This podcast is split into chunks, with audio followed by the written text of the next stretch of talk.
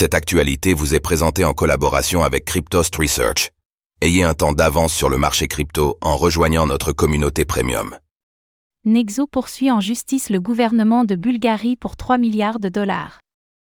Une enquête qui pourrait coûter cher au gouvernement. Le crypto-prêteur Nexo accuse la République de Bulgarie d'avoir nuit à ses activités commerciales, suite à une perquisition des forces de l'ordre ayant eu lieu en 2023. Il demande 3 milliards de dollars de compensation. Zoom sur une affaire relativement inédite dans le monde des crypto-monnaies.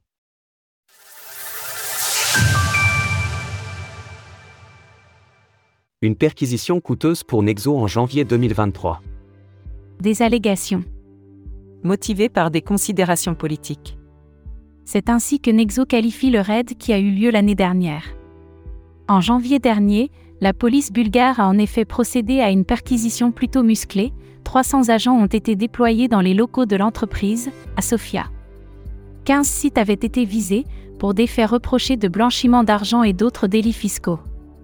Mais l'affaire avait tourné, au final, Nexo avait été relaxé. Le bureau du procureur bulgare avait estimé qu'il n'y avait pas de preuves suffisantes pour continuer les poursuites à l'encontre de l'entreprise et de ses dirigeants. Autre précision d'importance, les produits proposés par Nexo n'ont pas été considérés comme des titres financiers, security, à l'inverse des États-Unis.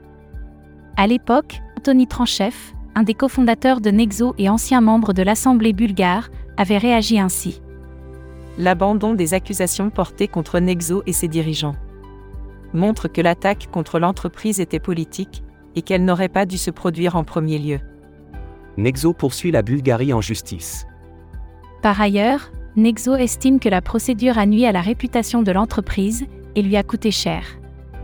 Les clients de l'entreprise ont en effet massivement retiré leurs fonds de la plateforme depuis l'année dernière, craignant une fermeture subite. La réputation et la marque de Nexo ont été endommagées, des opportunités commerciales lucratives ont été perdues. Et plusieurs activités prévues ont dû être abandonnées.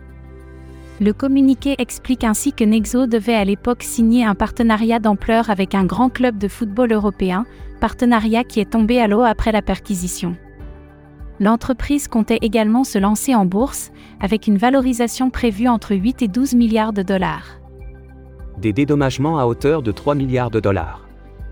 Anthony Tranchev explique donc que l'entreprise demande des dédommagements à hauteur de 3 milliards de dollars au gouvernement bulgare. Maintenant que le bureau du procureur de Bulgarie nous a enfin exonérés, c'est le bon moment pour déposer notre demande et recevoir des dédommagements pour les énormes atteintes à nos finances et notre réputation, dont nous avons souffert. Nexo espère aussi qu'il s'agira d'une initiative imitée et que les bons acteurs des crypto-monnaies pourront se défendre des nombreuses attaques subies depuis deux ans.